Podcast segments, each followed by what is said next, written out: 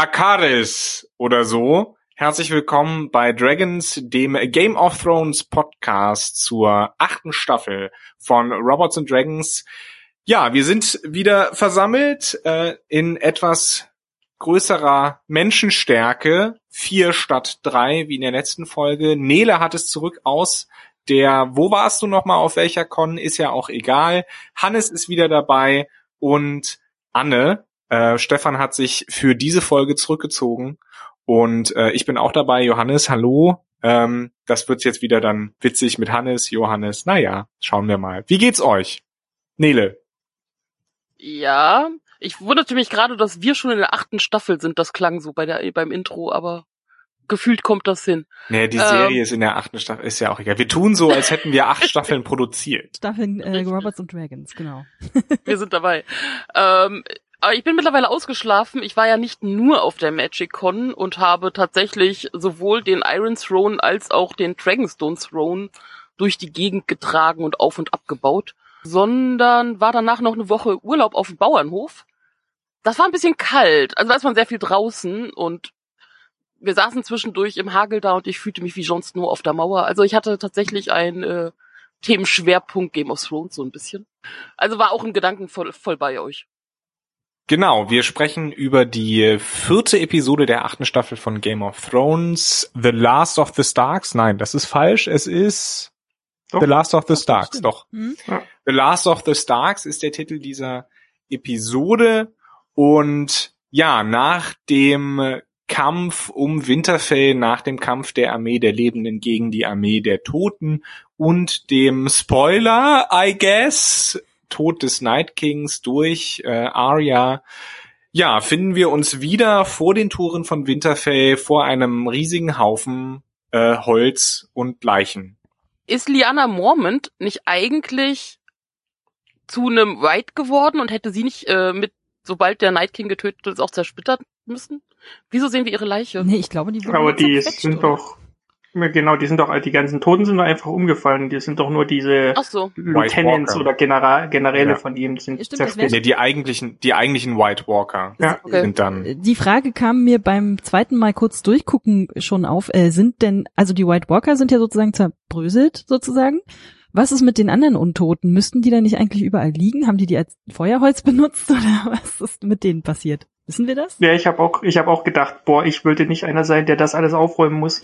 Ja. Weil, also am Ende der, also am Ende der dritten Folge da lagen ja echt eine Menge Tote rum. Dafür waren es Berge. Dafür, ja, dafür waren es dann relativ Bergen wenig. Von Toten. Ja, ich fand, ich fand auch, es waren jetzt nicht so super viele Scheiterhaufen oder wie das heißt, Scheiterquadrate. Äh, äh, Quadrate. Ähm, Gescheitertes. also ich dachte so beim, beim Blick drüber, so es sah alles recht ordentlich aufgeräumt auf, aber so maxi mehr als 500 Leute werden das nicht gewesen sein, die da gelegen haben, oder? Ja, vor allen Dingen, da lagen doch immer nur so ein paar auf so einem, also ja. da, eigentlich hätten da wirklich bergeweise Leichen rumliegen müssen. Dachte aber wahrscheinlich gab es irgendwo noch eine große Grube und die haben nur die wichtigen verbrannt.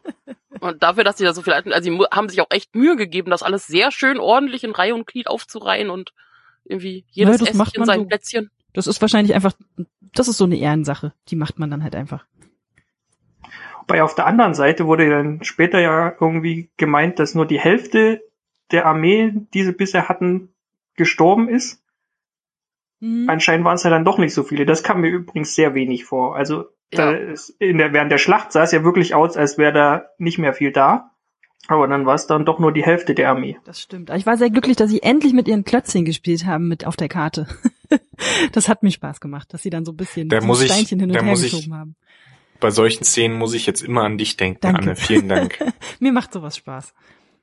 Möglicherweise habe ich sowas auch zu Hause mit einem meinem riesigen Strategieplanungstisch, der da steht und dann mache ich immer so hier, dort, links, rechts. Aber ist das weiß. wie bei Monopoly, dass du irgendwie erst vier Kavallerien brauchst, bevor du eine Armee hast oder so? Genau, die kannst du dann eintauschen Risiko. und die kommen dann ins Hotel. Du meinst Risiko, ja. Nein, ich meine ich mein Monopoly mit den vier Häusern, bevor du ein Hotel bauen darfst. Richtig, genau. Achso, nee, aber bei Risiko ist das Anna tatsächlich... Anna hat mich verstanden. nee, aber bei Risiko ist es ja tatsächlich so. Also das ist ja tatsächlich fünf, also... Ich bin doch kein Brettspieler, das Einzige, was ich spiele, ist Monopoly. fünf Infanterieeinheiten sind eine Kavallerie oder so. Ich möchte darauf hinweisen, dass sowohl Monopoly als auch Risiko, wenn man ein halbwegs erfahrener Brettspieler oder eine halbwegs erfahrene Brettspielerin ist oder sich mit Leuten unterhält, die wirklich gerne Brettspiele spielen, verdammt beschissene Spiele sind. Vor allen Dingen Risiko. Findest Da geht mir finde, jedes Mal die lernt- Hutschnur hoch. Man lernt nirgendwo Leute besser kennen, als wenn man mit ihnen Monopoly spielt. Dann hast Ist du noch nicht so. Diplomacy gespielt. Ich meine, es gibt jetzt schon relativ viele Game of Thrones Spiele, aber ich habe noch keins gesehen, was wirklich so eine richtig schöne Karte mit umschiebbaren Figürchen und sowas hat, so strategiemäßig. Vielleicht gibt Auch es jetzt als Merchandise zur achten Staffel, weil wir haben die jetzt schon so Hm. oft gesehen. Ich, ich meine, ich mag ja auch diesen riesigen äh, Schlachtentisch, den man in Dragonstone stehen hat, den man vor allem bei Stannis immer gesehen hat. Genau. Ja. Auf dem man ja auch andere Sachen machen kann, wie wir schon gesehen haben. Ich dachte, in dem Moment dachte ich so als Wohnzimmertisch oder Esstisch, aber ja, ähm, oder das, Wie man Anne, oder möchte. das. Wie man möchte. Nun gut, äh, kehren wir zurück vor die Tore von Winterfell und ähm, ja. Ähm, was, Ich- was sagt ihr dazu? Wart ihr noch mal, noch mal ergriffen? Also ich fand's ja als Abschiedsszene tatsächlich äh, ganz ganz passend, dass man sozusagen noch mal auf die ganzen äh, Toten eingeht. Mir war es allerdings ein bisschen lang. Ja, genau, das fand ich auch. Also gerade dafür, dass halt nicht wirklich jemand Wichtiges in, mit Abstrichen gestorben ist, also keiner der wirklichen Publikumslieblinge, sage ich mal. Dafür hat sich's dann doch gezogen für, für eine Abschiedsszene von Charakteren, die okay waren, aber jetzt nichts Ich fand da weltbewegendes. generell die ganze Folge hat sich ganz schön gezogen. Also ich habe zwischendurch Pause gemacht, habe mir irgendwie eine Stulle gemacht und so und dann habe ich geguckt, wie viel Zeit ist noch und dann so, oh, noch eine halbe Stunde. Boah, ey. Also es hat mir ein bisschen insgesamt ein bisschen der Drive gefehlt, aber gut nach so einer Vorlagenschlacht wie äh, in der Schlacht davor ist das natürlich äh, eigentlich ziemlich klar. Es war nur irgendwie fand ich sehr, ja, äh, man hat sehr gemerkt, dass dass man da versucht hat, weiß ich nicht, vielleicht auch ein bisschen Zeit zu schinden, aber irgendwie war mir ein bisschen zu wenig Tempo generell drin. Wobei ich das ja eigentlich liebe. Also, das war der Part der Folge, den ich eigentlich sehr gut fand, gerade halt nach der langen Schlachtszene, äh, Schlachtfolge, dass man sich Zeit lässt. Auch wenn in dem Moment es jetzt nicht um Major-Charaktere ging, die gestorben sind, aber ähm, es geht sich ja da auch um John und Daenerys und alle anderen drumherum, für die das wichtig ist und auch eine Entwicklung bringt und auch nochmal was ändert.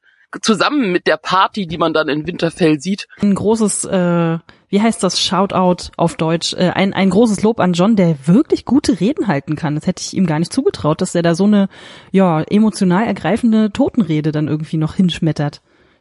Da war ich doch äh, sehr überrascht. Ich habe schon wieder vergessen, was er überhaupt gesagt hat. Ich fand das jetzt nicht so Ach, ergreifend. naja, es war einfach passend, passende Worte gefunden für unsere Schwestern und Brüder und Mütter und Väter. Ja, aber ich fand, ich fand trotzdem, es, es bleibt jetzt irgendwie so ein bisschen konsequenzlos, dass er das gehalten hat. Alle so, äh, ja, okay. Naja, Hast nicht, weil er, äh, das zählt mit dazu rein, dass er als der König gesehen wird und auch die, die zentrale Figur, das gehört dazu. Ja. Ist Ja, was- ja, kann ich, kann ich, können kann ich halt nachvollziehen, aber trotzdem irgendwie, ähm, ich weiß nicht. Da fehlte mir das Lebensblut. Ja, aber ich kommt dann mein, ja in der nächsten Szene mit der Party. Ich, das, das ist mir ein bisschen das, der Punkt, weil theoretisch müsste in der nächsten Episode ganz schrecklich viel passieren, damit die letzte Episode so wird, wie ich möchte. Und ich weiß, das ist so etwas, was nicht so viele wollen, aber ich bin auch bei Herr der Ringe großer Fan von dem ganz hinten lange rauslaufen lassen und auch im Buch noch mit, was da noch alles vorkommt mit der Befreiung des Auenlandes. Und ich, ich mag es, wenn es nach dem Hauptding noch weitergeht und man sieht, wo die Leute so landen. Und du Das Ja, also schöne, also richtig schön halbe Stunde Abschied kann ich auch mit leben. Ja, aber ihr habt Angst, In dieser Serie ist. ja, bei Herr der Ringe war diese ganze Auenland-Episode. Das war nur, weil du Hunger hattest am Ende. Ach nee, das war ich. Du meinst, als, äh, äh, als ich den äh, drei Teile jeweils in der Extended Edition Marathon gemacht habe, mache ich Ach, nie das war wieder auch von ich. Herr Leute, ich rede auch Ja. vom Buch und nicht vom Film, ihr Banausen. Hm. Im. Film kommt das ja kaum vor, da hast du nur mehrere Enden, ohne dass was passiert. Nee, du hast Im mal Buch passiert ja Bildschirm tatsächlich und noch die- was. Ja, okay, stimmt. Ja, also ach so, also ihr befürchtet, dass dafür dann am Ende keine Zeit mehr sein wird bei unseren Game of Thrones. Äh, ich meine, ich bleib dabei, das ist auch das, was ich jetzt neulich nochmal getwittert habe. Ich möchte, dass bitte Jamie und Brienne am Ende Händchen halten in den Sonnenuntergang reiten. Das ist das Einzige, was ich von dieser Serie erwarte und verlange. darüber reden. Aber dann wir ist die. Frage, welches Händchen? Ist ja Das ist mir relativ. Nein, okay, sie soll, er sollte schon noch an Jamie dran sein und äh, erleben. Beide. Darüber reden wir später. Ja. Ähm, da habe ich meine eigene Meinung zu. Ähm, okay, also sind wir jetzt mit der Br- Brennszene durch? Wollen wir auf die Party eingehen? Das Oder gehört ja zusammen, was ja. zur Brennszene sagen? Bran. Naja, die Brennszene, ich, ich war zumindest fasziniert bei Making of, sie haben tatsächlich schön ordentlich Holz aufgereiht und angezündet. Der ganze CO2-Ausstoß. So, das, das, war übrigens das, was ich dachte. Schon sowohl beim Verbrennen als auch danach bei der Party mit den ganzen Kerzen. Der CO2-Ausstoß, Leute. Das, das denke ich mir, das denke ich mir jedes Mal. Ich, das denke ich mir jedes Mal, wenn es große Explosionen und Brände in Filmen gibt, denke ich mir immer, na, ob die da was gespendet haben, so gegen für um eine CO2-neutrale Dreharbeiten es sicherzustellen. So das hat ja ja, das hat ja tatsächlich äh, Paul Thomas Anderson gemacht, als er There Will Be Blood gedreht hat, haben sie versucht, ähm, quasi eine CO2-neutrale Produktion zu machen. Paul Thomas Anderson sowieso ganz großer Regisseur und nicht zu verwechseln mit Paul W. S. Anderson, mhm. der mich mit der Resident Evil Reihe Filmreihe, die er irgendwie verantwort zu verantworten hat, persönlich beleidigt hat, vor allen Dingen mit dem sechsten Teil. Ich höre nicht auf, das zu sagen. Egal, Game of Thrones. Party! Yay! Wir leben noch, lass uns ficken. Kaffee für alle. Ja, es ja. muss erwähnt werden mit dem Kaffeebecher, aber ich glaube viel, aber ich glaube immer noch, dass es das war Absicht. Ich glaube, das ich, war so ein bisschen mal gucken, ob wir damit durchkommen und dass es so ein Spielinhalt Ich habe ich habe vorhin gelesen, dass jetzt nach zwei Tagen, nachdem diese Folge bei HBO, äh, ich glaube auch bei HBO.com oder wie die, wie die Seite heißt, online ist, sie jetzt mittlerweile diesen Kaffeebecher, also wir können ja noch mal kurz zusammenfassen, es ist aus Versehen bei einer Partyszene ein Starbucks Kaffeebecher ziemlich prominent äh, platziert worden. Ähm, die haben den mittlerweile anscheinend digital rauseditiert. Wo ich mich dann aber auch frage, äh, also vorher, sowas fällt doch bitte schön auf. Also, ja, das war Absicht, äh, da bin ich der festen Meinung, das war Absicht. Dann finde ich es ganz schön billig, muss ich sagen. Wobei ich es erst witzig fand und mittlerweile ärgere ich mich ein bisschen drüber, dass da die Leute so drauf abgehen, weil ich meine, ja, wie viel hat Starbucks vielleicht dafür bezahlt? Es war nicht Starbucks, es war kein Starbucks-Kaffee. Es war, war, kein Starbucks. Es war, ganz, es war einfach nur ein Pappbecher oder so. Wie viel so, hat dann Starbucks dafür bezahlt, dass jetzt alle denken, es wäre ein Starbucks-Becher? Naja, das haben sie vorher ja aus Jahrzehnten gemacht, dass man bei Kaffee direkt an Starbucks denkt.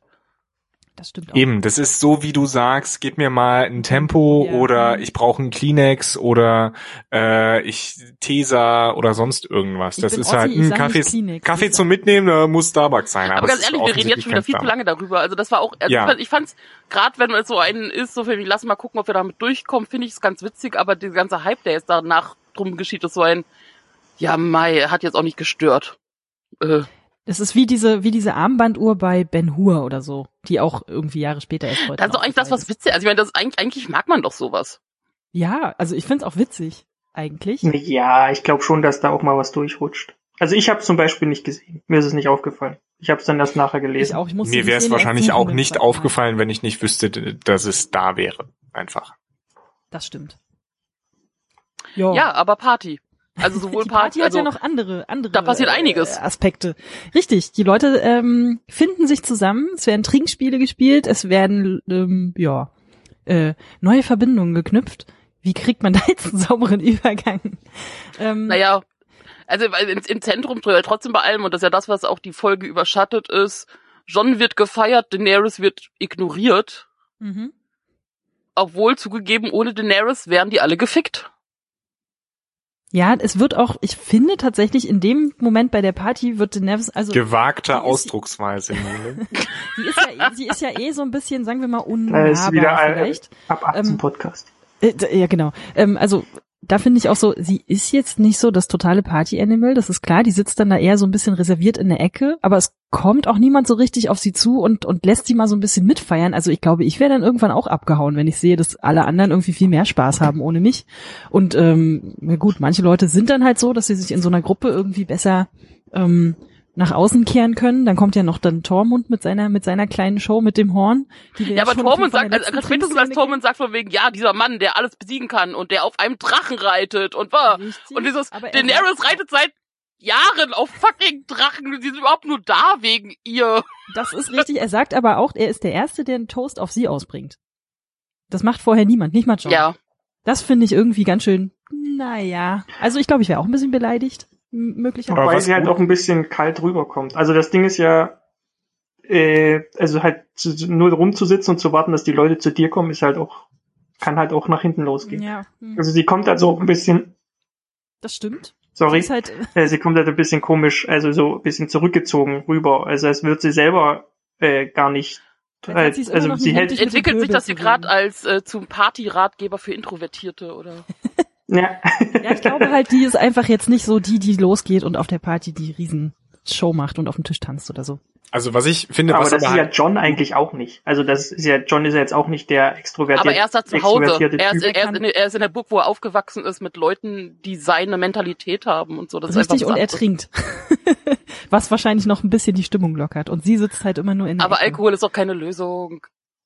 Naja. Weil ich auch irgendwo gelesen habe, dass jemand meinte, die Tatsache, dass sie nicht trinkt, könnte ja auch ein Hinweis sein, dass sie eventuell schwanger ist Ach komm. Nein, hier ja. können nicht einfach einmal alle schwanger sein, inklusive. Ja. Ich, ich meine, es, es, geht ja auch. Cersei säuft auch wie ein Loch. Es geht ja auch rum, dass die Drachen schwanger sind oder waren und in der nächsten Folge mehr Drachen auftauchen.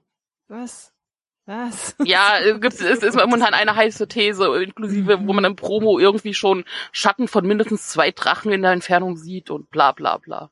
Mhm. Jedenfalls fand ich gut diesen Konflikt angedeutet zwischen John und Daenerys, dass also sie sich nicht sicher sein kann, ob auch mit dem Wissen, dass er halt einen Thronanwärter oder einen besseren äh, Thron Claim hat, wie heißt das, Anspruch, dass mhm. sein Thronanspruch eben besser ist als ihrer, ähm, dass sie daran zweifelt, ob sie das noch durch ziehen kann, so ein bisschen. Zu Recht, und, weil das ist ja das, ähm, was wir vorher auch gesagt haben, dass es ja nicht nur rein um Anspruch geht, sondern wen wollen die Leute auf dem Thron und wen akzeptieren sie und da hat John definitiv die besseren Karten. Er hat ja auch so ein bisschen mehr gemacht eigentlich, zumindest in Westeros. Ne? Also sie ist immer noch die Breaker of Chains äh, auf auf Essos und das ist ja auch okay. Ähm, aber ich glaube, da, da ist halt so, so ein bisschen das Problem mit dieser Entwicklung, die Daenerys dann auch genommen hat, können wir vielleicht nachher nochmal äh, diskutieren. Eine Sache jedenfalls möchte ich noch loswerden. Ich finde so ein bisschen, Podrick ist so ein bisschen mein Held. Ja. Bei dem muss ich auch sagen, der war schon relativ früh auf einer Ringcon, da hatte der gerade so eine kleine Rolle bei Game of Thrones. Da war er irgendwie zwei, dreimal dann auf einer Ringcon, Magicon, wie auch immer, Hobbitcon, was auch immer. Und ich freue mich sehr, dass ausgerechnet er jetzt die ganze Zeit dabei ist und auch wirklich mit allen Hauptcharakteren und in Major Scenes dabei ist.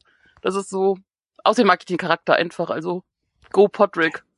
Ich habe mich einfach gefreut, als Sansa und Hound dieses etwas misslungene, am Ende etwas misslungene Gespräch führen und man sieht im Hintergrund einfach, wie Podrick erst mit einem Mädchen im Arm ankommt und dann tuschel, tuschel, tuschel und dann mit zweien abgeht. Das war das hat mich so ein bisschen von der Art und Weise, es zu inszenieren, auch wenn es ein bisschen, sage ich mal, schwierig ist, was auch den Ton der Szene angeht, hat es mich so ein bisschen an diese klassischen äh, Zucker, Abrams Zucker Komödien aller ähm, Top Secret oder natürlich die nackte Kanone erinnert, wo du immer irgendwelche Sachen im Hintergrund hattest, die absurd waren. Da habe ich mich so ein bisschen gefreut. Bei naja, Podrick freue ich mich auch, natürlich, wobei, ich meine, der Trope ist hier generell bei Game of Thrones und insgesamt in dieser Partyszene, als Belohnung gibt es Frauen hinterher, die nur darauf gewartet haben, sich mit den Helden nach getaner Schlacht zu vergnügen. Ja, und Podrick ist ja, finde ich zumindest, ich weiß jetzt nicht so super viel über den, aber das, was ich weiß, ist, dass er sehr gut im Bett ist. Und das ist irgendwie alles, was wir die ganze Zeit erzählt bekommen. Also das war so, pff, ja, hm, ich fand's jetzt, fand's okay, aber ich muss es jetzt irgendwie, man muss es jetzt nicht jedes Mal erzählen. Es hat mich zum Lachen gebracht. Ja. Mehr, mehr, also. Ist in ich fand's ich fand, witzig. Ich fand, ich fand die Szene, also äh, in, in Verbindung mit dem Hound dann tatsächlich ganz, ganz amüsant, der sozusagen einfach alle, alle Ladies wegschickt und einfach sagt so, hier, ich habe hier meinen Wein, es reicht. der ja wirklich jetzt auch nicht unbedingt der sozialste ist in dem Moment. Ähm, aber sich sozusagen auf seine eigene Art und Weise freut, dass er die äh, Schlacht gewonnen hat und noch lebt. Äh, zusammen mit dem Hound auch Gentry, wie er dann zu, zu Gentry sagt, ja, ja, klar, du suchst Aya, willst mit dir reden. Ist klar, Junge, ich weiß, reden. was ihr tut.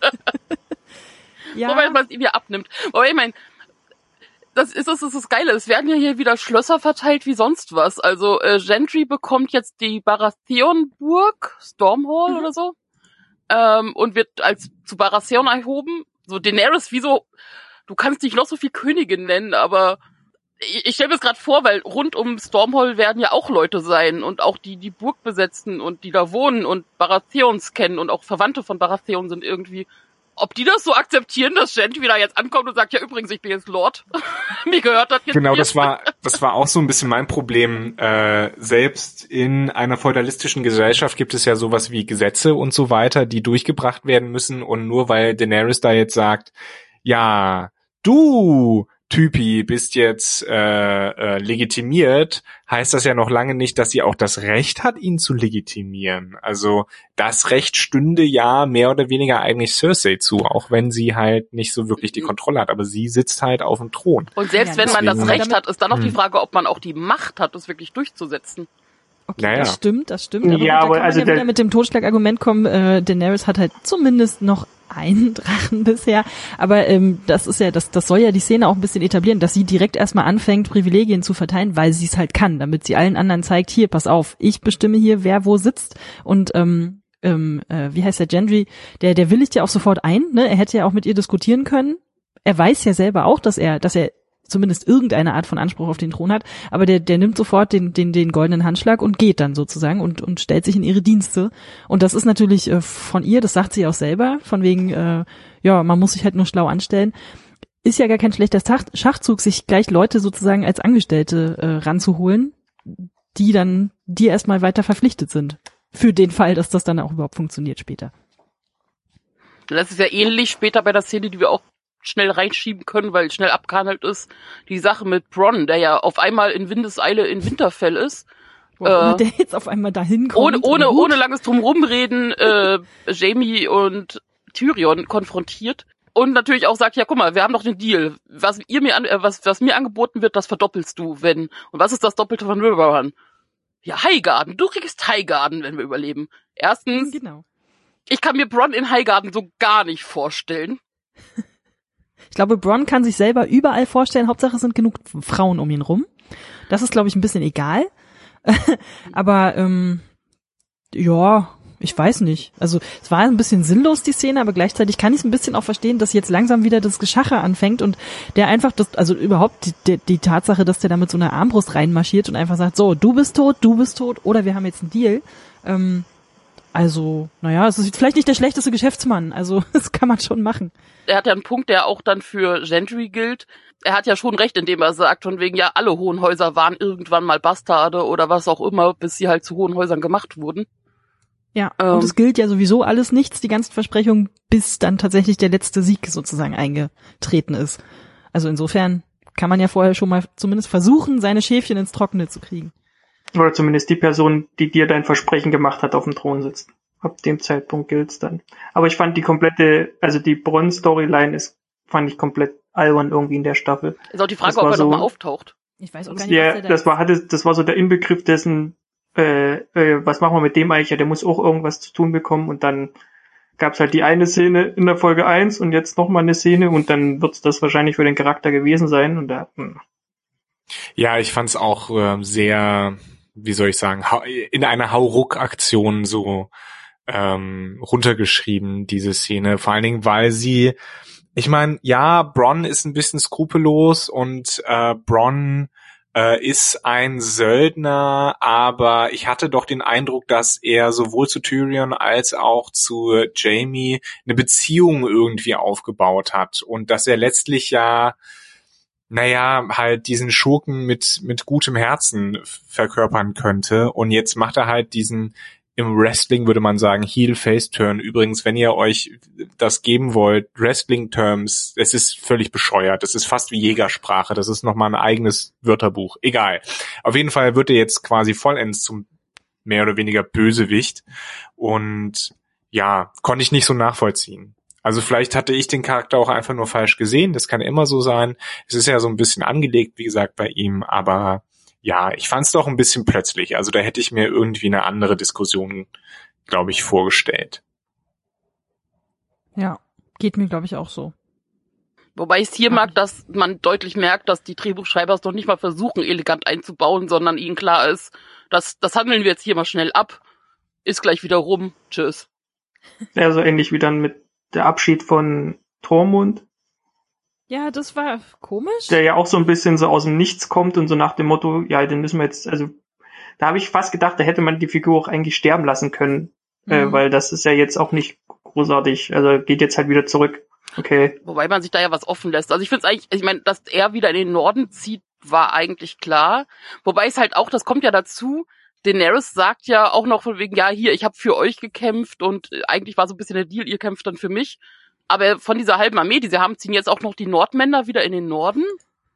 Es bleibt Ja, das habe ich mich übrig. auch gefragt. Also, das dass John noch nicht mal versucht zu sagen, ja, hey, könntet ihr vielleicht noch der eine Kampf, hm, äh, so ein bisschen, nee. Ja. Ja, stimmt. Okay, Hatte ein tschüssi. Was von, von und nimm meinen Hund mit. Genau, nach, nach der Party nehmen alle ihre Jacke und dann so, ah, Aufbruchstimmung, ja, ich muss dann langsam auch mal los. Ja, genau, und das mit dem Hund, da habe ich ja auch gesehen, da gab es auf Twitter eine Aktion von wegen äh, Hashtag, wie heißt der, Ghost Deserved Better, dass John nicht mal es hinkriegt, dem wenigstens noch mal so ein bisschen die Ohren zu kraulen, als, als Dank für die ganze Da fand ich jetzt auch geil, weil ein Argument von den Machern war, ja, ist halt ein bisschen schwierig mit dem CGI-Hund, das sieht ja schnell doof aus. Die hätten einen Flocati da hinlegen können, wo er den Kopf mal streicht, also aber wirklich, also das habe ich nicht verstanden. Äh, da, aber die Drachen wurden auch gestreichelt. Das ist überhaupt kein Argument. Eben, ist es nicht. Und vielleicht, ich meine, vielleicht ist er ja noch für irgendwas wichtig, dass der im Norden ist und John sich dann in den Rhein versetzt oder keine Ahnung. Trotzdem hätte Ja, aber auch dann hätte er ihn Tschüss zumindest mal ins Ohr kraulen können. Ja, das finde ich sehr Das schade. eine Ohr, was er noch hatte. ja, stimmt, der sah ganz schön, ganz schön zerrupft aus auch. Ja, der ist ja der einzige Überlebende der, der ganzen Kavallerietruppe. Und das ist ja das, was ich, ich mein, auch schon gesagt habe. Da muss ich mich auch noch mal kurz aufregen. Ich meine, ich war äh, bei dem Podcast ja nicht da, als er über die Schlacht geredet hat und ich hatte noch so ein bisschen die Hoffnung, dass vielleicht vielleicht irgendwas dahinter steckte, ein bisschen cleverer war, aber nein. Daenerys ich gehofft, hat, wir können das Thema umschiffen. Nein, nein, nein, nein, nein, nein. Daenerys hat ein Arsch voll Zeug in Essos gemacht, um ihre Armeen zu kriegen, um sie dann unges also ohne ohne einfach so in den Schredder zu schicken. Was? Was? So, Ende Gelände. Weitermachen. ich fühle mich halt auch zurückversetzt so ein bisschen in unseren Star Trek Podcast, wo wir dann leicht resignierend irgendwann gesagt haben, einfach nicht nicht nicht mhm. so viel drüber nachdenken. Und so ähnlich fühle ich mich leider auch äh, so ein bisschen mittlerweile bei diesen zumindest taktischen Fragen äh, und Entscheidungen, die die ähm, PotentatInnen von Game of Thrones so fällen. Vor allem, es ist dann ja wieder eine sozusagen magische und vielleicht auch sinnvoll einsetzbare Figur weniger da. Äh, es ist wirklich der letzte dieser, dieser Direwolves, ne? Glaube ich. Die anderen sind alle weg. Oder naja, weg. So. Na, Ayas, Ayas lebt noch, also aber Numeria lebt noch, aber es hat sich halt abgewendet und ist in der Wildnis. Ah ja, stimmt, genau. Ja, also ich verstehe es nicht, warum man dann so eine Tiere so oder überhaupt diese diese ganze Magie dann einführt, um sie dann nicht sinnvoll zu benutzen. Also vielleicht passiert ja noch ein Wunder und das wird irgendwie dann später noch kommt der Hund und beißt irgendwie. so Aber ich glaube, wir sind uns, wir bewegen uns da so ein bisschen auf die in die es geht so ein bisschen in die Lost Falle, wo halt dann wo man so wo viele Sachen so aufgeworfen wurden und halt man sich bis zum Schluss einredet, da kommt noch eine Erklärung, mhm. weil wie oft ich jetzt zum Beispiel auch gelesen habe, dass Leute mit dem, was halt rund um den Wind, äh, Nachtkönig passiert ist, unzufrieden waren und noch davon ausgehen, dass da noch irgendwas kommt. Und ich ja. bin mir ziemlich sicher, das war's. Der ist tot, die Geschichte ist abgeschlossen, jetzt geht's um den Kampf um den Thron. Und so ein bisschen muss man sich, glaube ich, von davon verabschieden, dass dann noch bei vielen Sachen noch großartig Erklärungen kommen. Ja, ich glaube noch nicht mal großartige Erklärungen, aber ich könnte mir, da kommt definitiv nichts mehr. Das also das Einzige, was ich mir vorstellen könnte, und das fände ich noch nicht mal schlecht, dass irgendwie ganz am Ende irgendwie Bran mit blauen Augen aufwacht oder sowas. Also dass irgendwie diese, dieses Rad wieder in Gang kommt, aber jetzt ohne große Erklärung und ohne irgendwie groß irgendwie was dahinter. Was wir über Bran erfahren, ist, dass er zumindest entweder gut in Geschichte ist und ein bisschen recherchiert hat, oder dass es, dass sich Johannes Theorie äh, vielleicht dann doch einigermaßen naja, nicht bewahrheitet, aber angedeutet wird, dass es da eventuell Hinweise gibt, dass Bran ähm, irgendeine Verbindung weiter in die Vergangenheit hat, außer mal kurz da vorbeizugucken. Denn er hat sich, wie wir auf dieser Party auch erfahren, ähm, den äh, schicken Rollstuhl, den er, mit dem er durch die Gegend fährt, ähm, sozusagen nach Vorbildern von vor, was, vor 120 Jahren von einem Targaryen ähm, nachbauen lassen. War diese Szene nötig? Weiß ich nicht, aber es ist ja auch interessant. Naja, schon. Es war, es war ja nochmal die Verbindung zu Tyrion, weil er ja auch sagt, von wegen hier, das Ding ist ja viel besser als das, was ich dir damals gegeben habe. Äh, wo er zurückzieht auf, ich glaube, erste Staffel, zweite Staffel mit dem Sattel. Ähm, und ja, und dann? Und, und zusätzlich ja durchaus, also das Bran, aber das ist ja eigentlich, also ich meine, das ist ja jetzt kein Geheimnis, das ist ja bekannt, dass er durch ja die Gegend springt. Ja, also durch die Zeit eben. springt. Deswegen. Ich muss auch gestehen, weil du mich gerade angesprochen hast, ich habe keine Ahnung, von welcher Theorie du redest. Na, weil du letztes Mal was gesagt hast von Bran the Builder und ob Bran überhaupt äh, nur jetzt hier sozusagen diese Figur ist oder ob er vielleicht tatsächlich Nee, der ist ja nur nach dem benannt, soweit ich weiß. Also ja. ich glaube nicht, dass Bran the Builder und äh, Bran im Rollstuhl dieselben Leute sind. Falls du das Theorie andeuten zumindest. wolltest. Es gibt diese Theorie. Und ich meine, warum sonst sollte man diese Story mit diesem Rollstuhl erzählen? Die ehrlich gesagt ist mir das völlig egal, womit der Typ unterwegs ist. Hauptsache. Aber jetzt dieser Brand, der kann ja wieder zurückgucken, wie die Mauer gebaut wurde, und er kann der neue Brand-Bilder werden, in dem die Mauer wieder aufgebaut wird. Ja, aber ja, wir brauchen ja keine mehr, oder? Zeit. Also wozu brauchen sie denn die Mauer jetzt noch? Wenn äh, er wieder der Nachtkönig wird. Äh. Naja, das wird nicht. Das der baut, der baut sich selbst, der, der baut sich selber eine Mauer. Also ja, aber Westeros braucht, mauert sich selber im Norden ein. Westeros braucht den langen Winter als, als im Hintergrund. Das, das funktioniert so. Das geht nicht ohne. Es heißt ja nicht, dass kein Winter kommt. Es heißt ja nur, dass der Winterkönig tot ist. Also der lange Winter ist ja ein Resultat eben aus der seltsamen Konstruktion dieses Planeten, äh, auf dem Westeros wahrscheinlich liegt, außer es ist eine Flachwelt getragen von vier Elefanten auf dem Rücken einer Schildkröte. Das Thema ist trotzdem durch. Ich glaube nicht, dass da jetzt noch eine Riesenauflösung kommt tatsächlich. Nein, nee, definitiv. Also jeder, der sich das einredet, äh, wird schwer enttäuscht sein wie bei Lost. Lass uns über meinen Chip reden, lass uns über meinen Chip reden. Ja, dann leg los. Bramy und ja, Bramy, Bramy. Äh, ich freue mich so. Also, ich muss auch immer an euch beide denken, wenn Tormund abserviert wird und sie sich Jamie zuwendet. Ah. Fand ich auch ein bisschen antiklimaktisch, wie er dann sagt, mein Herz ist gebrochen. Oh, neues Frau. Also, Weiß Gut, es passt zu einem betrunkenen Partytypen bisschen, also Tormund jetzt. Ich fand es aber auch ganz süß, dass er kurz, kurz mit Tränen in den Augen gezeigt wird, weil er anscheinend wirklich zumindest kurz ein bisschen leidet. Gleichzeitig muss ich sagen, Jamie und Brienne, ich bin dagegen. ich bin dafür. Ich wollte das nicht sehen. naja, sagen wir so, ich fand's also es gab ja einige, die sich darüber aufgeregt haben, dass äh, Brienne jetzt wieder in so einer sexuellen Weise dargestellt wird, weil mhm. das für den Charakter unnötig wäre. Mhm. Ähm, da stimme ich in gewisser Weise zu. Andererseits aber auch nicht, weil es sie nicht geringer macht und zu ihr passt, weil ähm, obwohl sie ja diese ganze Ritterschiene fährt und so kam ja in ihren Erzählungen die sie hat von ihrer Kindheit, Jugend etc., wo sie eigentlich dachte, ah ja, Moment, die interessieren sich für mich und sie fand das ja eigentlich gut, dass sich Leute für sie interessieren, bis sich herausstellt, dass das alles nur ein Scherz ist und sie als Lady von den Edelsteininseln, was auch immer das da ist, einfach als die hässliche nicht ernst genommen wird und das ist ja so ein bisschen so, als das haha, der erste, der mit ihr schläft, hahaha. Äh, äh, das und dass ihr das wehtut, dass ihr das wehtat und, und dass sie eigentlich, eigentlich immer jemanden auch wie Jamie durchaus attraktiv findet, gewollt hätte oder sowas. Also es passt, nicht, es passt durchaus. Ähm, ah, ich weiß nicht. Und also ich hatte irgendwie nie so richtig das Gefühl, dass die, dass die beiden tatsächlich so eine so eine sexuelle Anziehung hatten. Ich hatte immer den Eindruck, die sind Freunde, weiß ich nicht, Seelenverwandte, irgendwas, die verstehen sich wahnsinnig gut und und ähm, passen sozusagen zueinander als als äh, irgendwie Buddies oder irgendwas. Ja. Ich hatte nie irgendeine sexuelle Komponente da reingegangen. Das wäre für mich auch in Ordnung gewesen. drüber. Aber ich sehe durchaus auch die sexuelle Komponente, halt gerade in etwas wie Game of Thrones.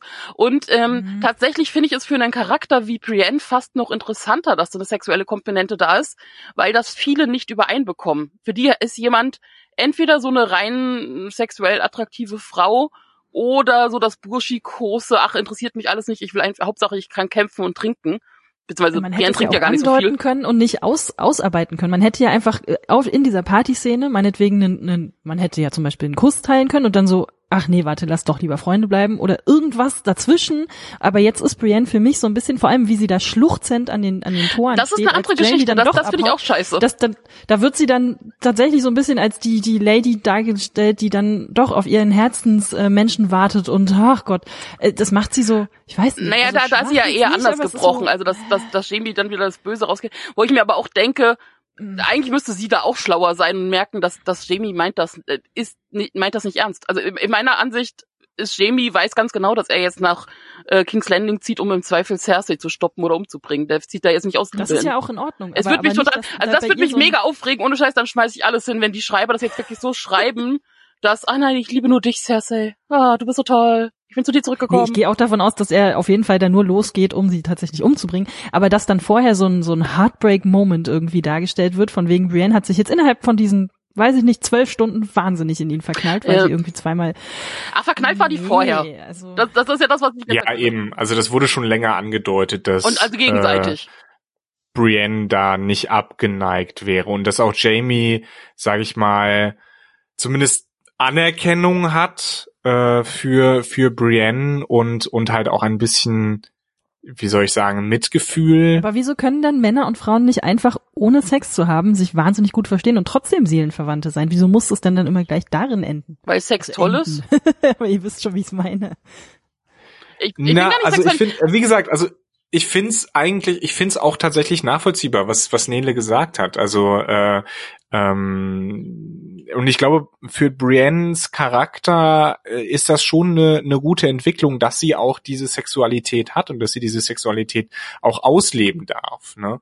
Und äh, das ist ja etwas, was was auch Frauen eben in in der Welt von Game of Thrones ja immer noch, sage ich mal, dass bei denen nicht so toleriert wird wie eben bei Männern. Siehe äh, Bronn in der ersten Folge ne, zum Beispiel. Mhm. Aber weil, weil, weil ich, das, die mhm. Sexsache fand ich tatsächlich eher gut, was, wo ich dir zustimme, was ich nicht mochte und auch absolut weder zu Brienne noch zu Jamie passt, ist halt diese ganze Verabschiedungssache dann mit, ja, äh, ich reite jetzt weg von dir und ich war die ganze Zeit der Böse und dann fängt sie an total zu weinen und als, ja. so, eigentlich, also ich hätte eher erwartet, dass sie ihm einfach eine reinhaut oder sowas oder sagt, hey du. Ja, irgendwie sowas, dass das dann so ein bisschen diese, diese, diese Balance wiederhergestellt wird, weil man hat dann die ganze Zeit das Gefühl, sie ist ihm jetzt irgendwie mächtemäßig unterlegen. Und das möchte ich nicht. Ich möchte sie nicht so sehen. Ich möchte sie natürlich als selbstbestimmte Frau sehen, die macht, was sie möchte. Und wenn sie Sex haben möchte, kann sie gerne Sex haben.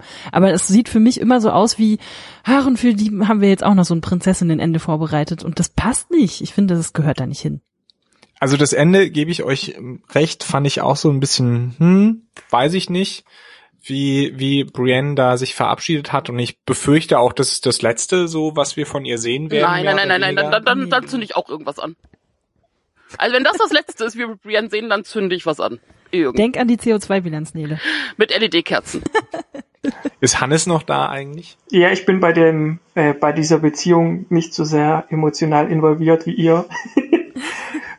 Mir ich mag Brienne einfach so, so gerne, dass ich nicht möchte, dass sie für so eine naja, für so, für so eine soapige Handlungsecke da irgendwie missbraucht wird. Das Ding ist, Jamie und Brienne sind beides meine Nebenwahres, meine Lieblingscharaktere und für mich passt das voll, dass die, also wie gesagt, ich möchte, dass beide Händchen halten, glücklich irgendwie am Ende, soweit glücklich sie noch werden können, in Sonnenuntergang reiten.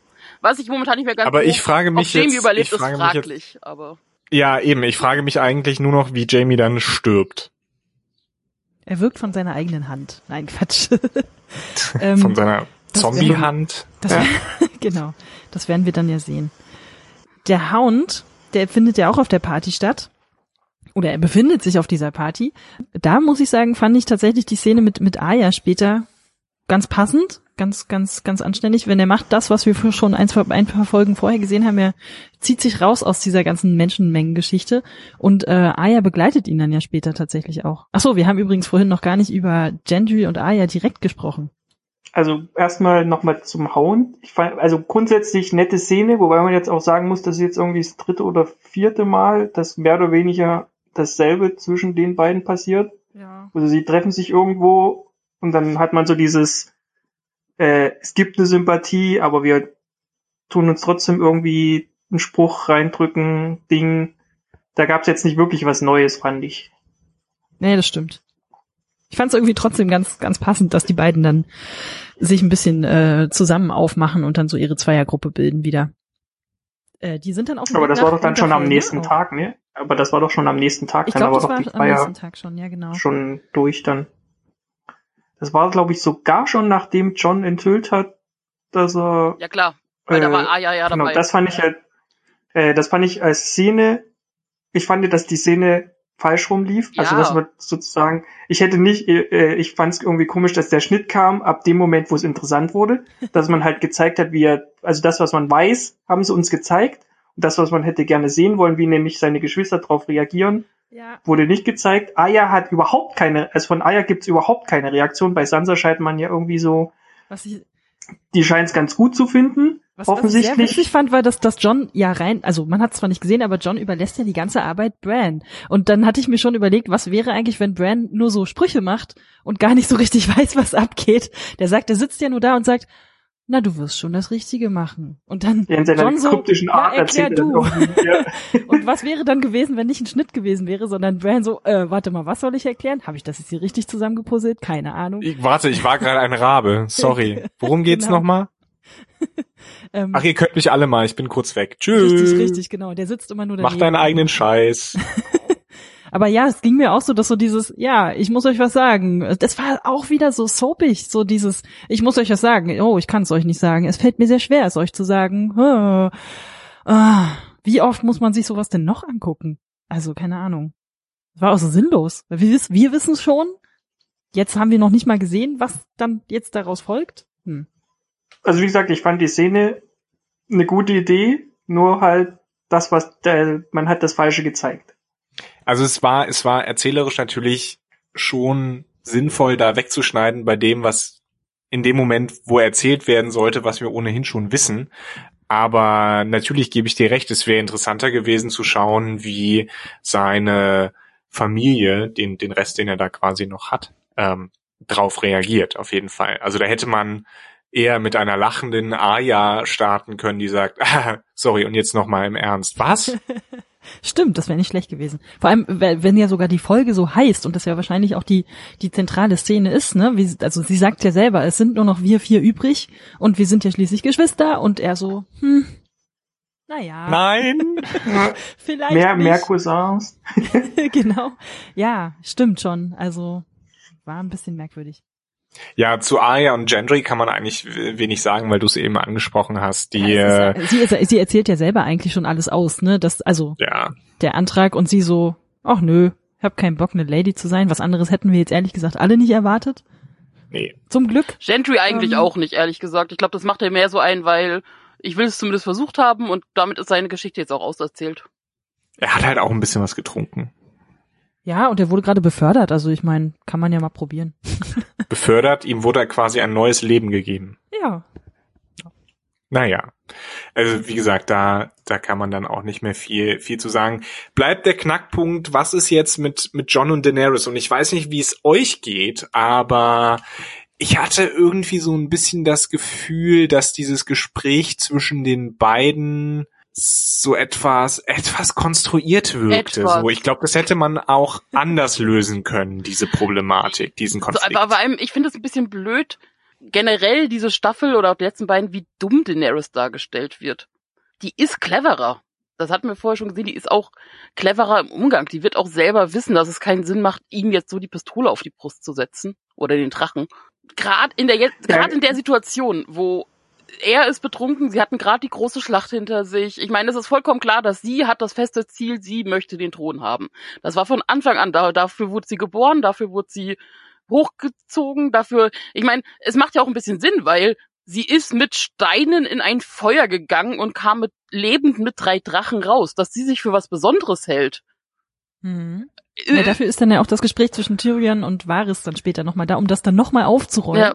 Das stimmt. Ähm, die haben anscheinend beide nicht so das beste Timing, also John und Daenerys nicht, bei, bei wichtigen Sachen, die sie sich gegenseitig sagen müssen. Also da befürchte ich auch generell, dass die Kommunikation in dieser Beziehung nicht so die beste ist. Und auch, und ich meine, ich hab's, ich gebe Sansa vollkommen recht, die sagt, von wegen hier, wir haben die mega Schlacht hinter uns, unsere Gruppen müssen sich jetzt erstmal wieder ein bisschen aufpäppeln. Äh, die Drachen Absolut. sind verletzt, also es macht jetzt keinen Sinn, sofort wieder weiterzuziehen. Allerdings. Vor allen Dingen, weil Cersei in der, in, in der Woche, die sie, die sie da Zeit hat, jetzt auch nicht groß irgendwas besser machen kann als ohnehin schon. Ja, ja die Elefanten kann sie auch nicht herzaubern, das stimmt. naja, und, aber andererseits natürlich auch, gebe ich Daenerys voll recht, sie hat sie hätte die ganzen Sachen, die sie geopfert hat, hätte sie nicht opfern müssen. Also sie hätte ja auch noch länger in Dragonstone bleiben können, oben den Norden irgendwie erstmal niedertrampeln lassen und dann gucken, was übrig bleibt. Ähm, dann hätte sie noch alle ihre Armeen und, und Drachen beisammen. Das stimmt. Ähm, und sie hat das super stimmt. viel geopfert und hat dem Norden vertraut und hat John vertraut und ist mit ihm gezogen und hat sich voll eingebracht, also auch selber mitkämpfend und verlangt dafür natürlich jetzt eine Gegenleistung. Also das war auch vorher klar, das stand im Vertrag quasi. Wobei den Vertrag hat sie auch nur mit John unterschrieben und der will ihn ja auch halten. Ja, Also John ist ja tatsächlich der Einzige, der sich an alles hält, was abgesprochen wurde. Mhm. Quasi wie ein König, war? Zwinker, zwinker. Wobei, ich meine, auch dann, ich meine, wie dann es weitergeht mit, wir haben, also ich meine, Sie wissen ja prinzipiell, Euron greift gut an. Also fahren Sie mal mit den Schiffen geradeauf nach King's Landing. Sie wissen, Sie haben mit... Wenn Sie wissen, dass es eine riesige Flotte gibt von Leuten, die sehr gut mit Schiffen sind. Sorry, wenn ich ja. dazwischen, aber... Und Sie wissen mittlerweile auch, ja, man kann Drachen töten und Sie haben Ballisten, mit denen Sie töten können. Deswegen fliege ich jetzt mit. Und vor allem müsste Daenerys doch eigentlich die Flotte von Euron sehen, weil wenn sie fliegt und Nö, ach, da waren Wolken. Also. also das hat mich, das hat mich wirklich wahnsinnig gemacht. Also mal abgesehen, die, abgesehen von der Physik, die dahinter steckt, wenn du so eine Mega-Balliste auf dem Schiff hast, wie wird das abgedämmt? Ja, wie gut die zielen können, ne? Ja, eigentlich, eigentlich müsste es, also mit dem Rückstoß müsste eigentlich das Schiff zerfleddern, aber. ich fand, ich fand das sehr schön, was sie gesagt haben. Ja, und da hat der Magister diese Balliste gehabt, aber die hat nicht so gut. Ich glaube, das kam nach der nach der Serie, nach der Folge gab es so ein so ein Inside the Episode Special Featuretten Ding und da meinten sie, ja, und da hat der Magister ja diese Balliste entworfen, aber die war nicht stark genug, also haben wir sie noch größer gemacht. Genau. Okay. So funktioniert das. Was aber direkt weiterführt. Und sehr schön war auch, sorry, äh, äh, sehr schön war auch der Typ, der neben mir saß, also äh, meine meine Seebegleitung äh, sozusagen. Entschuldigung. Grüße. Hi Jens. Es war übrigens Jens, der unsere Musik gemacht hat. Ah. Ähm, der meinte dann nach der Episode so, warte mal, hätte sie nicht einfach so um die Schiffe rumfliegen können? Und dann mit dem Feuer? Weil die können sich ja nicht so schnell drehen. Mhm. Naja, äh? der, ich glaube, die Logik war ja, dass sie, also bevor sie überhaupt einen Plan hatte, was sie mit den Schiffen, also die ist ja nicht davon ausgegangen, dass die jetzt direkt äh, irgendwelche Pfeile auf ihre Drachen schießen. Das war ja also du meinst Daenerys jetzt? Genau, also sie in dem Moment, wo sie überhaupt drüber nachdenken konnte, hey, was mache ich jetzt, war ja der eine Drache schon tot. Das ging der ja sehr schnell gestorben, muss ich sagen. Ja, das ging ja sehr schnell. Ja. Aber grundsätzlich einfach, also diese diese Stümperhaftigkeit, mit der Daenerys, seitdem sie in Westeros angekommen ist, geht das ja schon los.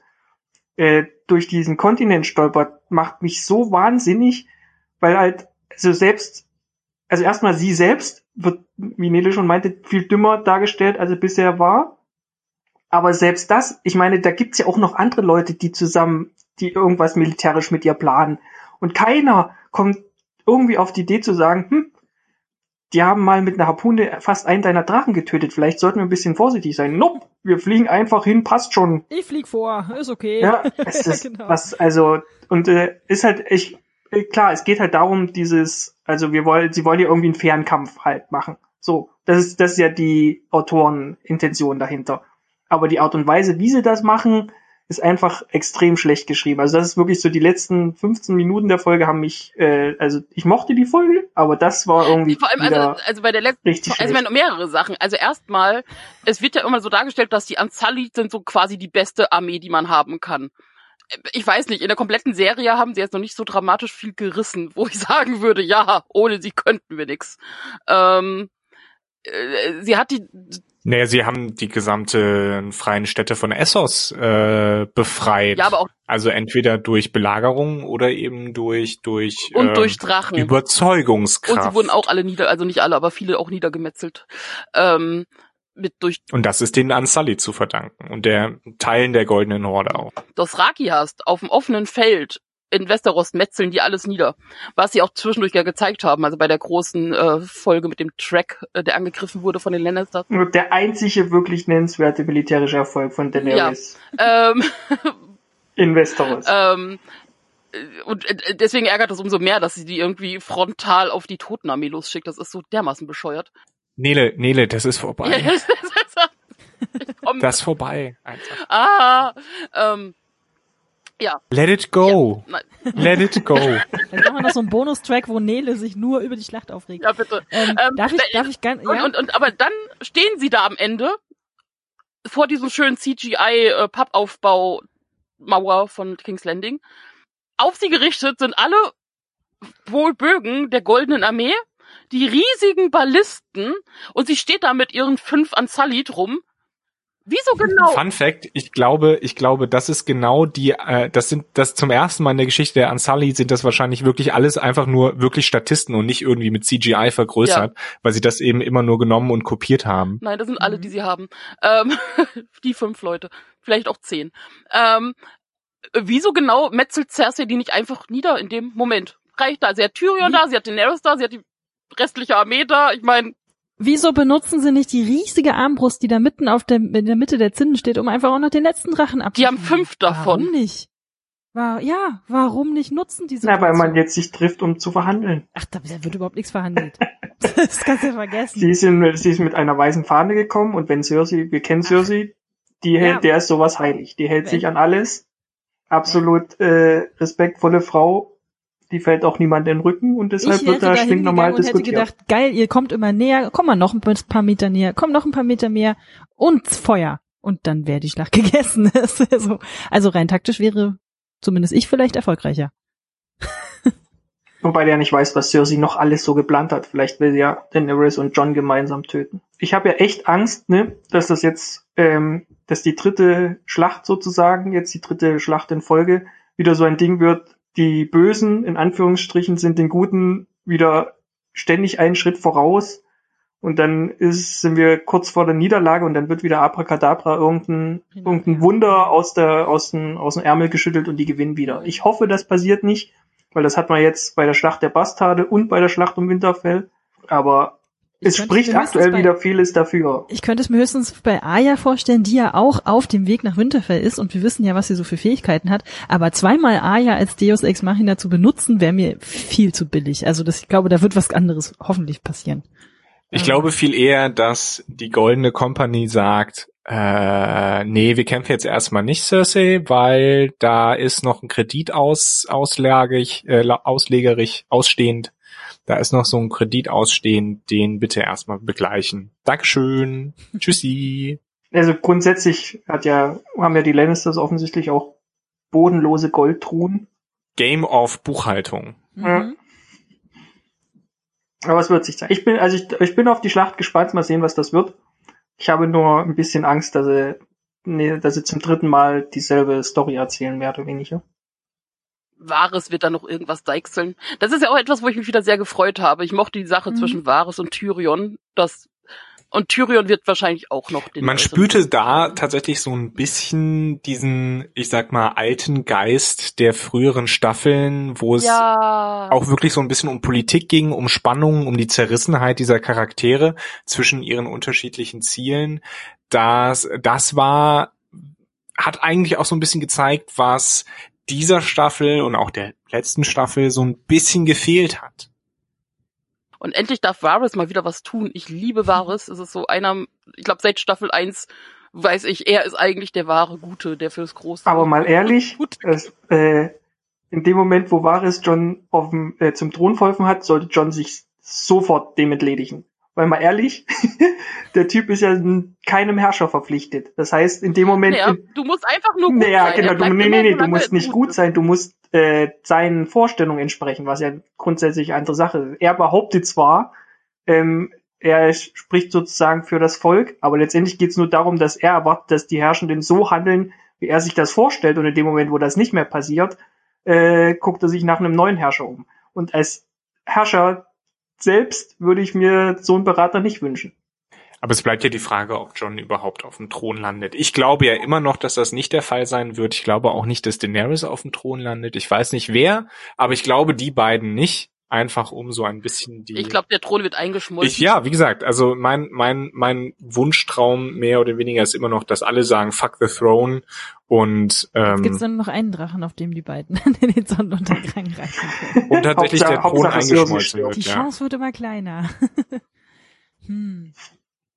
Tja. Aber naja, wir werden es sehen. Wir haben jetzt ja noch zwei Folgen. Also nächste, nächste Woche und dann die Woche darauf. Darf ich mich jetzt trotzdem über Miss Sunday aufregen? Gerne. Äh, solange du dich nicht über sie aufregst, sondern wie mit ihr Nein. umgegangen wird, ist alles okay. Nein, nicht über sie. Sie mochte ich eigentlich. Wobei sie jetzt seit zwei, drei Staffeln irgendwie die Ja, sie hatte auch nichts mehr zu tun, ne? Also, äh, was auch schade ist, weil das hätte man viel besser einbinden können, auch mit den Sprachen und Dingen und sowas. Mhm. Also, hätte man noch mehr Rolle geben können, außer Yay, Grey Worm, Yay, Sunday, Yay, Grey Worm. Ja, vor allem dann auch wirklich wieder Sunday. diese Verbindung, was ich glaube ich auch letztes Mal schon gesagt habe, dass sie ihr eigentlich sowas wie die rechte Hand von, von Daenerys war eine Zeit lang und die aber trotzdem irgendwie mehrere Folgen oder auch Staffeln kaum miteinander zu tun gehabt haben. Wieso müssen wir jetzt davon trotzdem annehmen, dass Daenerys jetzt wahnsinnig getroffen ist? Also ich meine, klar, sie hat Verluste Ja. noch und nöcher, aber also der Blick, der da jetzt ganz am Ende kurz Also vor den, kurz vor den, äh, kurz vor dem Titel, wie heißt das, Credits, äh, Dings gezeigt Abspann. worden ist, das war eher so, den, den hätte ich von ihr eher erwartet, als der Drachen umgebracht wird und nicht das Mädchen, mit dem sie da irgendwie auch, dass das auch immer irgendwie mit dabei war. Naja. Von mir aus hätte sie sterben können, das wäre noch nicht mal das Problem gewesen. Aber das wäre so viel eindrucksvoller und tiefgreifender gewesen, wenn das wirklich bei diesem Angriff von Euron der Fall gewesen wäre, da wo dann Craven am Ende ins Wasser läuft mit äh, Sunday, Ja, Me genau.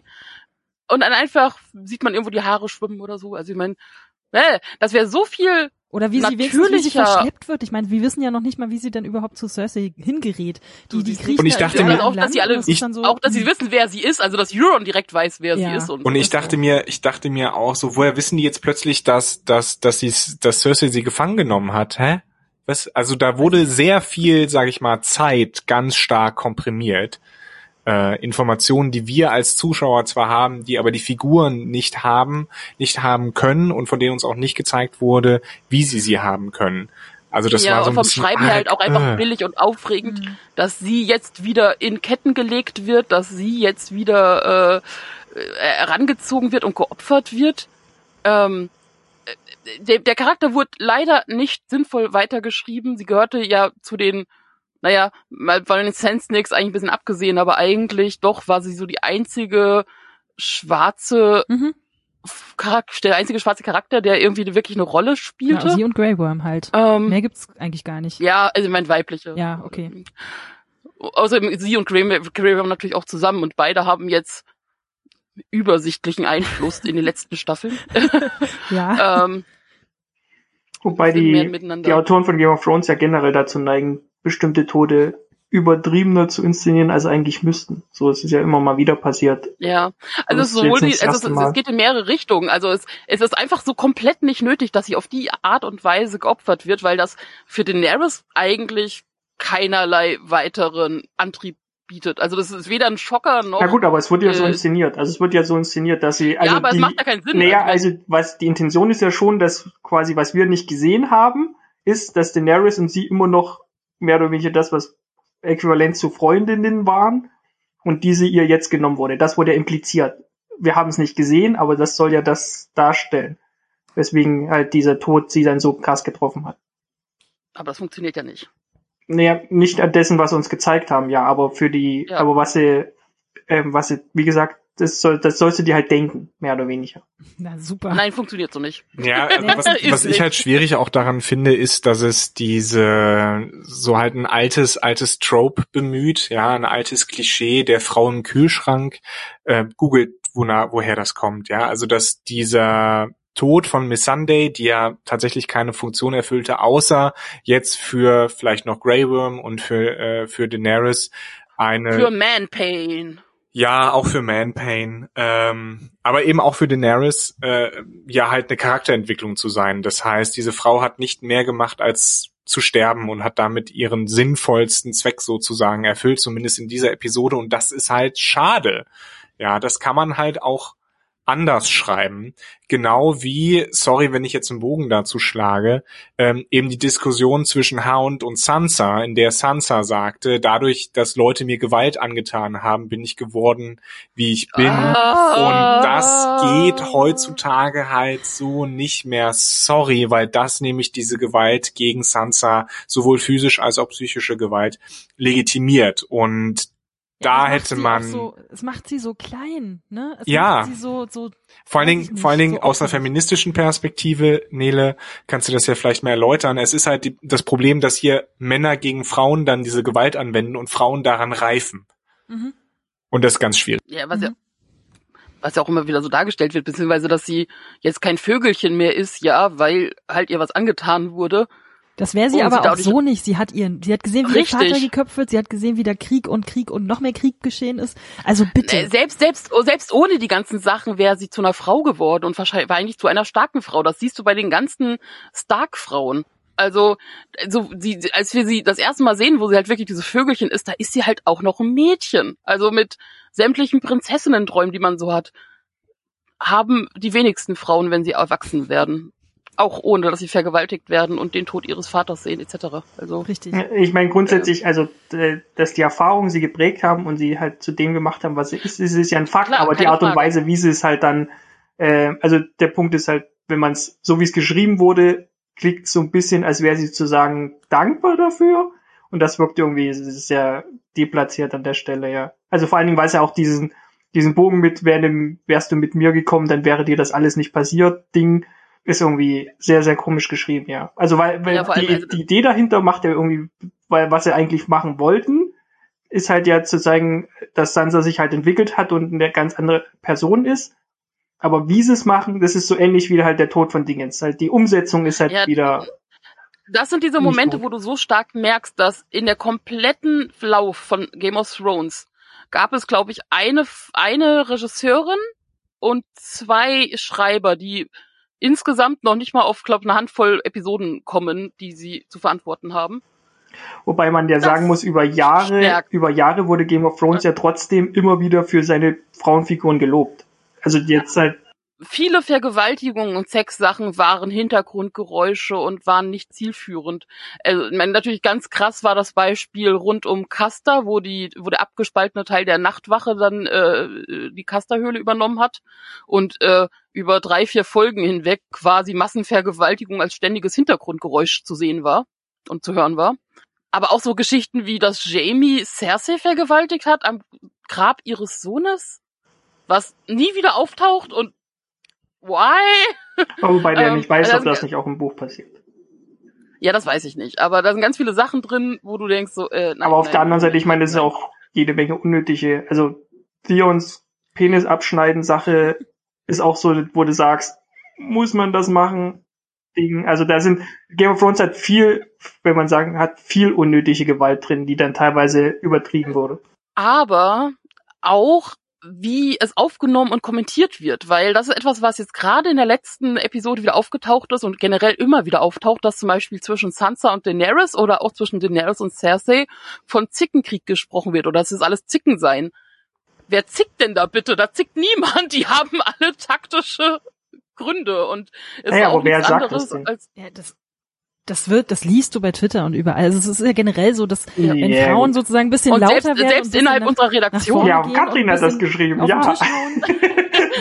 nee, also jetzt ich nicht bei dachte, uns, ich, ich, ich dachte mir da ist ja auch immer mal so, wieder dass- Bitchfight, aber es ist ja kein Bitchfight. Naja, es ist, es sind zwei Frauen, die, die halt in einem, in einem Konflikt miteinander Richtig, stehen. es ist ja, es Ja, ist aber ja wo ist- also was so, ist dass denn denn jetzt schnell die- Frauen einfach einfach äh, naja, das sozusagen unterstellt wird, zick nicht so rum und überhaupt das da da, da ist man schneller mit diesen Vokabeln auch einfach vorne, äh, wenn man einfach nur jemand ist, der auf den Tisch haut, ist ja völlig egal, ob der Aber was ist denn da jetzt, also wir haben doch gerade die, also es ging noch um die Kritik an der Serie und das ist ja aber eigentlich die Kritik am Publikum, weil wenn ihr beide letztendlich zicken die, wenn ihr sagt, die Frauen in der Serie zicken sich nicht an, sondern sie haben einen Konflikt miteinander, der aber von den Zuschauern als Zicken kritisiert äh, oder betitelt wird, dann haben ja die Autoren nichts falsch gemacht, sondern das wird ja nur von den Zuschauern so betitelt.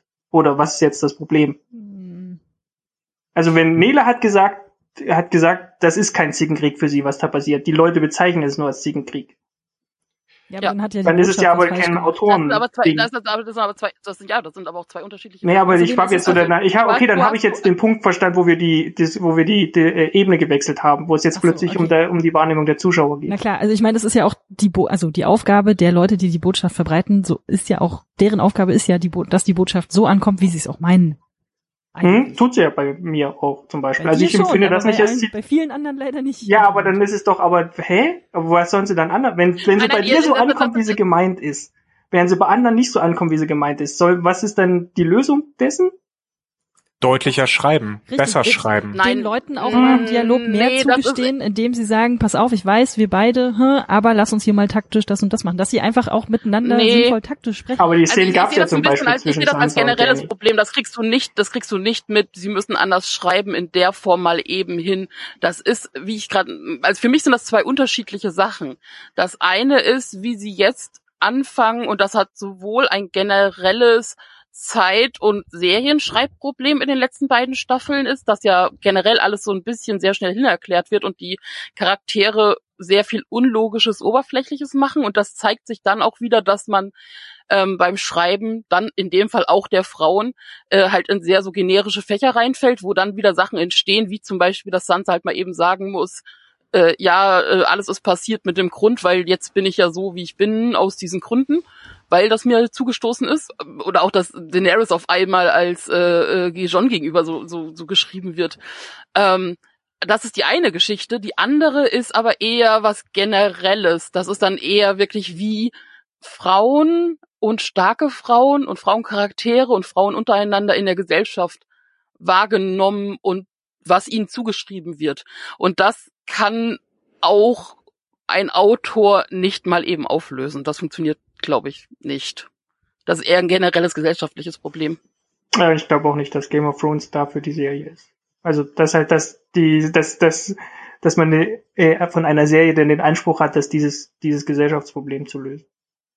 Naja, das geht Vor allen Dingen, nicht weil ich halt lösen, glaube- aber, aber Vor allen Dingen, weil ich halt finde, dass es halt gut machen. Also ich finde halt, dass dieser Konflikt der Frauen, also letztendlich sind wir jetzt, gucken wir ja eine Serie, in der der aktuelle Hauptkonflikt zwischen zwei starken Frauen ist. Was ja grundsätzlich gut Generell, ist. generell hat Game of Thrones wirklich viele gute Frauencharaktere und zwar deutlich mehr als andere, als vor allem historischen angelegten beziehungsweise in Fantasy-Serien. Da stimmen wir, glaube ich, alle zu. Ja, natürlich. Aber wenn ich mir, wenn ich mir im Gegensatz beispielsweise Discovery an, anschaue, Star Trek Discovery, wo es Frauenfiguren gibt, die ein bisschen glaubwürdiger geschrieben sind, auch, ja, gut, Star Trek Oder sagen, bist du, ey, wo willst du hinaus? aber, Also Star Trek ähm, Discovery ist, glaube ich, jetzt nicht das beste Beispiel. Hm? Ich wollte gerade sagen, Moment. Kommen wir zum Schluss. Ah, Darf ich ganz kurz noch einen kleinen Rant über Euron Greyjoy raus? Das ist, wenn, wenn der Begriff Mary Sue zu irgendwas passt, dann zu Euron Greyjoy. So langweilig. Der muss Die sterben, Ist mir so egal. Und wie der auf diesem Schiff steht und wahnsinnig grinst. Und dann, das war wirklich so kurz vor Flut der Karibik. Captain Barbossa macht irgendeinen komischen Quatsch. Ähm, wozu brauchen wir diesen Typen? Also wir hätten irgendeinen Typen nehmen können. Wir brauchen irgendeinen Ja, das Evil ist Guy. so, ja, Ja. na, genau, das hat dieses, wir brauchen Aber ich hasse ihn ja nicht mal so sehr. Er Charakter, den die Leute hassen egal. können und wir, genau das halt so der, äh, der Nachfolger.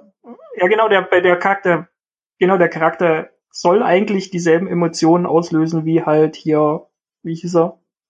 Bastard, Heini? Ramsay, Ramsay Jon Bolton. Nein. Nein, den sein Gegenspieler im Bett, so, genau wie ja, Ramsay genau. und, und Joffrey, aber Weil er tut er halt alles nicht. kann. Der, ist halt- der wirkt halt einfach nur drüber, so. Der ist einfach halt, nur doof. Irgendwie nervt er mich. Und ich verstehe auch nicht, wieso Cersei überhaupt es nötig hat, sich mit, also klar, ne, sie braucht irgendeine Art von Verbündeten.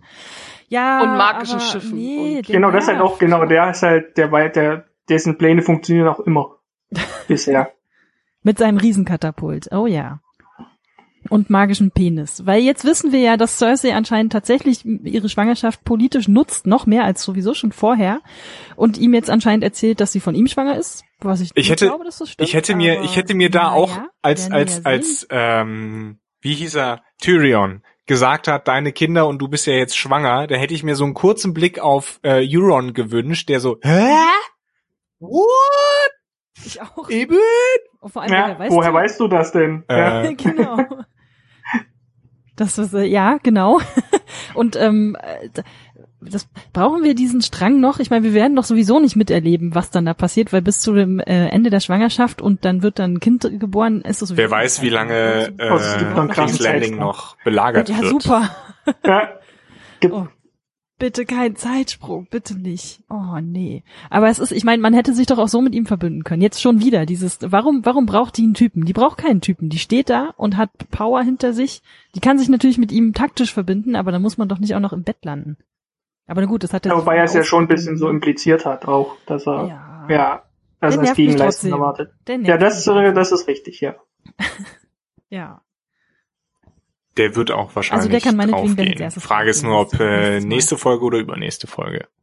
Ich denke, nächste Folge wird so ein großer Cliffhanger werden wahrscheinlich, oder? Am Ende. So schnell wie möglich. Dann habe ich ihn wenigstens hinter mir.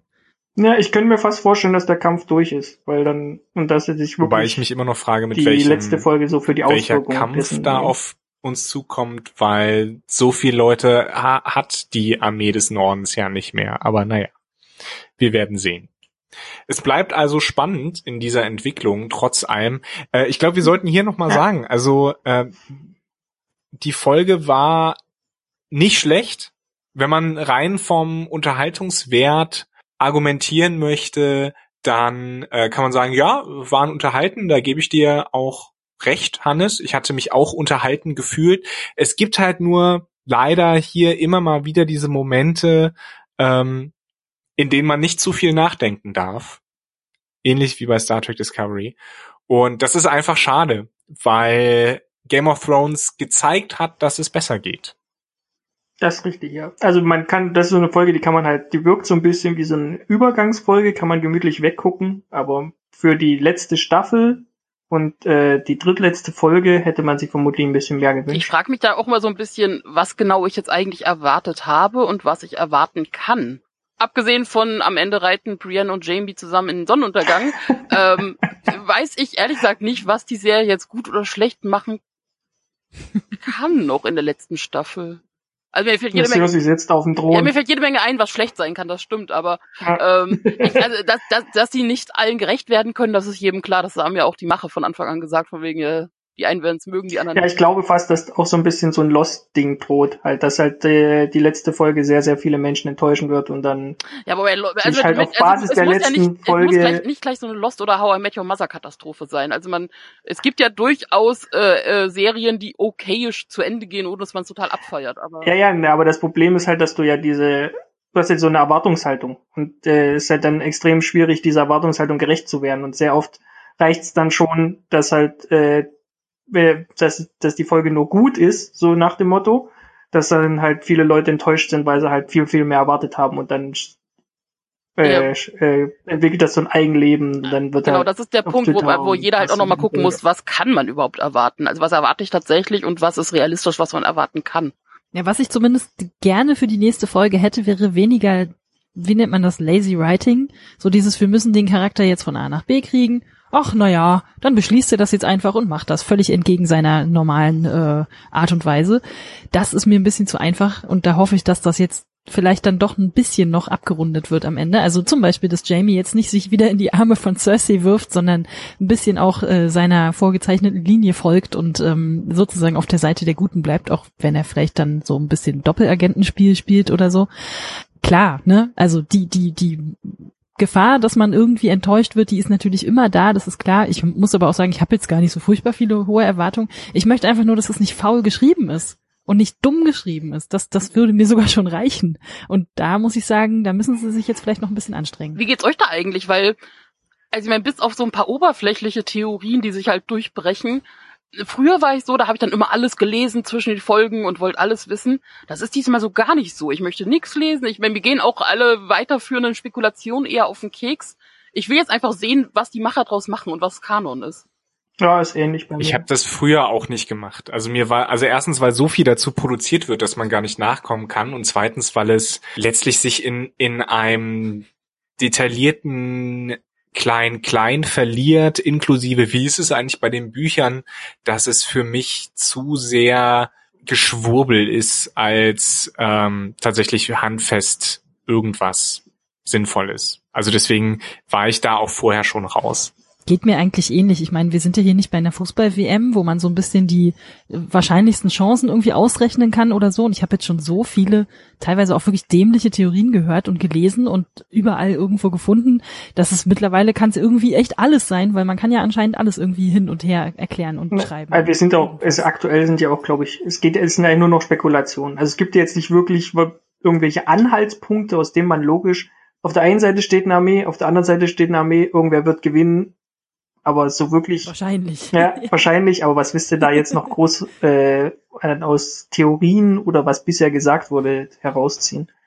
Man kann es Ja, machen, also aber ich glaube ich- nicht, dass da irgendwie. Ich freue mich einfach, wenn es einfach gut erzählt ist und rund ist und so, also einigermaßen zumindest. Ich habe jetzt ja bei Lost, wir, wir lassen jetzt mal diese Lost-Befürchtung vielleicht ein bisschen außen vor, aber ähm, ich würde mich einfach freuen, wenn die Leute nicht dumm oder enorm bescheuert handeln. so so weit so weit äh, hinab habe ich mich da sozusagen mit meinen Erwartungen schon begeben. Ähm, mal gucken, ob es nächste Woche zur, zur großen Schlacht kommt. Hannes, äh, deine Wetten liegen ja drauf, dass es nochmal heftig Geballer gibt. Ja, sozusagen. Regisseur definitiv. ähm, sieht so danach aus. Spricht dafür, ja. Wie gesagt, ich glaube, ja, ich weiß es Also es wird nicht. zumindest echt. Ich habe da noch nicht, Den Ja, Trailer ich fand hab ich, da aber- nicht so aufschlussreich. Das war ja eher so Nee. ein bisschen, Leute gucken irgendwo hin und Ja, da, äh, gut in Schnitt. 30 Sekunden oder was das war.